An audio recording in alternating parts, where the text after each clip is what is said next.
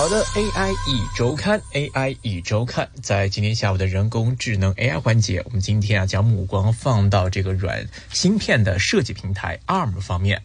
在两个月之前啊，当时呢顶着全球年内最大 IPO 的这样的一个光环呢，ARM 呢最终呢是成功登陆到了美股市场的纳斯达克。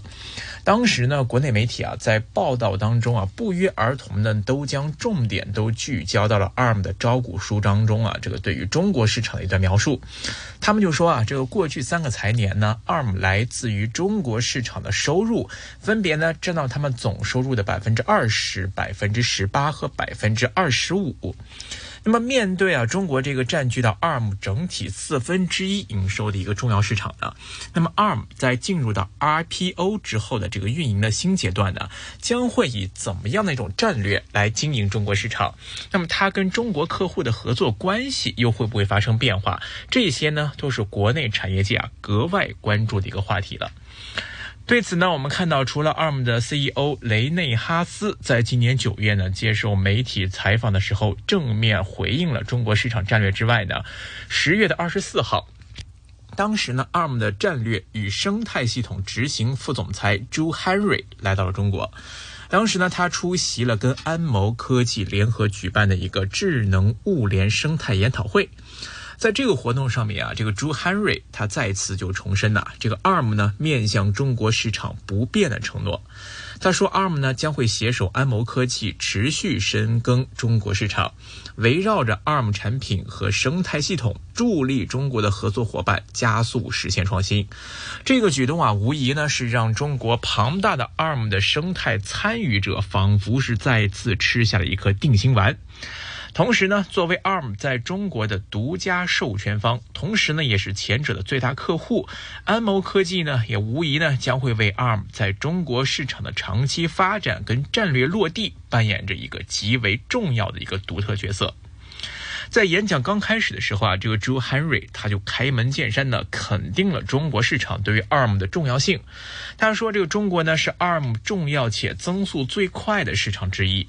随后呢朱 Henry 也分享了几组数字。那么今年上半年呢，ARM 在中国的授权客户呢是增长了百分之十。目前呢，中国市场的授权客户呢是超过了四百家，累计芯片出货量呢突破了三百亿片。全球一千五百万 ARM 技术的开发者当中，有四百万都是来自于中国。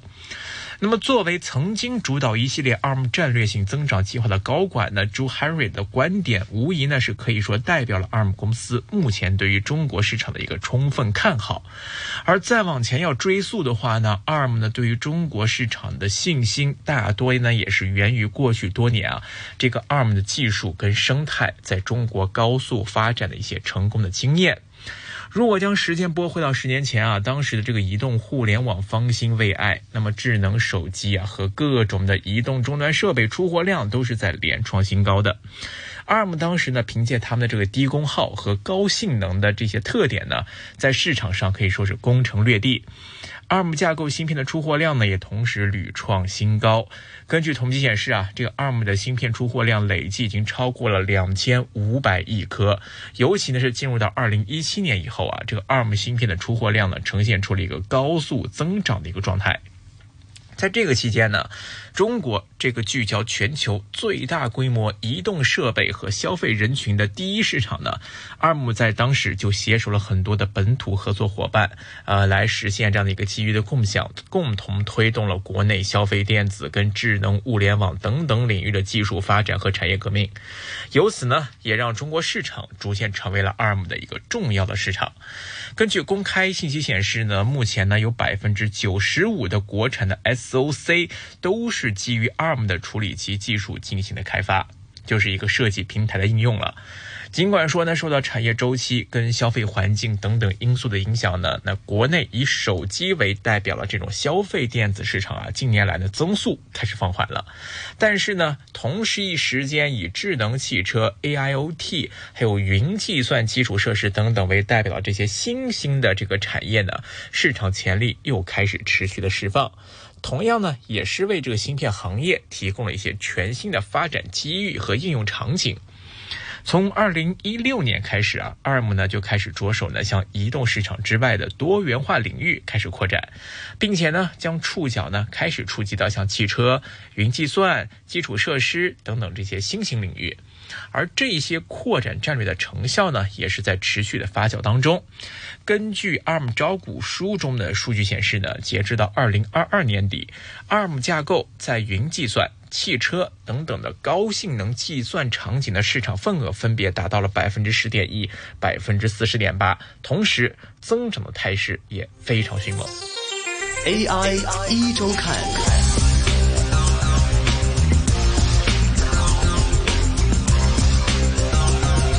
作为全球啊目前是最大的半导体 IP 供应商啊，今天呢，ARM 的业务触角已经不仅仅是局限在手机领域了。数据显示呢，全球大概百分之七十的人口都在使用基于 ARM 的产品，包括有智能手机、平板电脑、PC。数据中心、网络设备、车载娱乐信息系统、智能手表，还有甚至到恒温器、无人机、工业机器人等等设备当中，嵌入式的这个操作系统当中，几乎都可以看到 ARM 的 CPU 架构的身影。那么以服务器为例，在这个领域啊，过去呢一直都是 X86 架构主导的市场，那么 ARM 呢也一直在寻找弯道超车的机会。近几年，随着这个 ARM CPU 生态系统啊建设逐渐完善，那更高性能的一些产品陆续发布，而且跟客户之间有越来越多的这个多维合作，再加上新市场这个机会兴起，让令到这个 ARM 啊，终于是凭借着一些面向高性能计算的一些优势产品，开始逐渐崭露头角。那么在服务器领域，尤其是取得了一些突破，很多的一些产品都成为了一些厂商的一个首选方案。其中呢，我们看这个在 ARM 方面呢，有一款产品叫 Neovers。它的这个客户名单里面呢，不仅有众多的这个中国知名厂商的名字，无论呢像是头部的这个云计算厂商的阿里云，还是像云豹智能、红军微电子这些，可能都是 A 股方面的一些知名的一些上市公司，包括像玉贤微电子等等这些初创芯片企业，他们都凭借着高性能啊、低能耗，同时呢还有优异的性价比的这些总体的一些优势，令到呢在整个业界获得了一致的好评。当然，我们也看到中国呢是全球科技创新的一个重要的驱动地，那也同时拥有很多优秀的头部企业，同时也是 ARM 最重要的市场之一。那么这个 Joe Henry 呢，在他的演讲当中啊，这句话确实也是点出了 ARM 对于中国市场如此看重的另外一层原因。也就是说，ARM 呢和中国市场的合作本身就印证了最具创新活力市场和最具产品研发能力的公司之间的一种惺惺相惜、强强联合的一种自然逻辑。当然了，在这个过程当中啊，势必呢可能依然会受到很多政策方面的监管，尤其是在科技这样的一个敏感行业当中啊，逐渐成为了一种外交博弈工具的时候，ARM 能否长期的在中国生根发芽，继续保持一种长期友好的合作关系，会不会受到政治因素的干扰，成为了大家开始关注的一个方向。同时呢。不管是在政策方面、政治方面，包括在整个行业业界呢，ARM 呢 也同样会面对到一些威胁。其实无论是 ARM，或者说我们说的 X 八六，它都会面临这种新的挑战者，一种新的设计平台。之前的节目中呢，跟大家分享过的，就这个 RISC-V，那么可以叫做 RISC-V。但是呢，在有的人看来呢，这个 RISC-V 它的这个指令集的开源，只是代表着一个规范。某程度上来说呢，还不能完全把它看作是一个 CPU 创新的一个瓶颈，或者说是完全对 ARM 跟 X 八六产生一种冲击。中国市场呢需要的这种高性能 CPU IP，ARM 呢它一直在提供。那就像这个之前的这个朱汉瑞他所说的，这个 ARM 呢，它会一如既往的持续在这个领域当中深耕，尤其呢也会在中国市场继续来提供服务。这不仅仅是说他们过往在多个场合强调观点，而且这也是 ARM 未来想要发展的首先需要保证到的一个重要的基本盘。另外呢，如果我们从指令集到微架构设计，再到成为成熟的 CPU IP，这个中间啊，其实有很长的路要走的。就说，你从成熟的 CPU IP 到成功商业化，这又是一个艰巨的过程。比如说，就像你强大这个英特尔，当年呢也是投入了巨资，让这个安卓去支持 X 八六的架构，最终结果呢？可能也是不尽如人意。那么 RISC-V 和 ARM 架构，它们最大的区别之一呢，就是在于这个软件的生态系统。这是一个真正啊需要去广泛适用性、广泛应用和广泛软件支持的一个领域。所以，我们看，特别是在当下，这个芯片的设计是越来越复杂了。那么，它需要挑战重重的这种智能计算的时代，还有这个智能计算的需要。ARM 架构呢，目前呢作为智能计算的一个基石，它的可扩展性和相对的低功耗的设计，目前看是充分契合了日益增长的这种智能计算的需求。当然，我们展望未来，随着物联网、人工智能、汽车、大数据等等领域的快速发展，ARM 呢在智能计算市场的想象空间可能会很大，也可能会很小。但是同一时间，ARM 架构也有望目前来看是成为国内芯片设计公司快速研发、快速量产、快速盈利的一个重要的依托平台。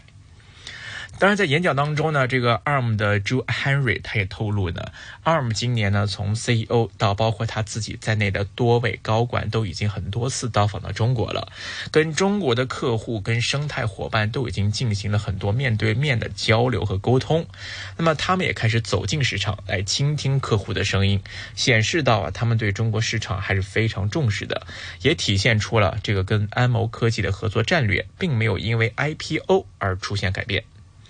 当然了，那市场可能也期待，在长期这种承诺的加持之下，这个中国半导体产业可以跟 ARM 已知道在中国的这个子公司安谋科技，在未来呢可以保持一种长期稳定的合作状态。未来呢，继续碰撞出更多的一些新的火花，同时呢，要关注呢，在整个这个芯片设计架构的 IP 平台方面，不光是 ARM，不光是 X 八六，要时刻警惕这个新的挑战者，就是这个 RISC-V，它可能会给市场带来一些新的冲击跟格局方面的改变了。好的，今天关于 ARM 的一个市场环境的分析呢，就跟大家聊到这边，感谢各位的收听，我们下期节目时间再会，拜拜。AI 一周看。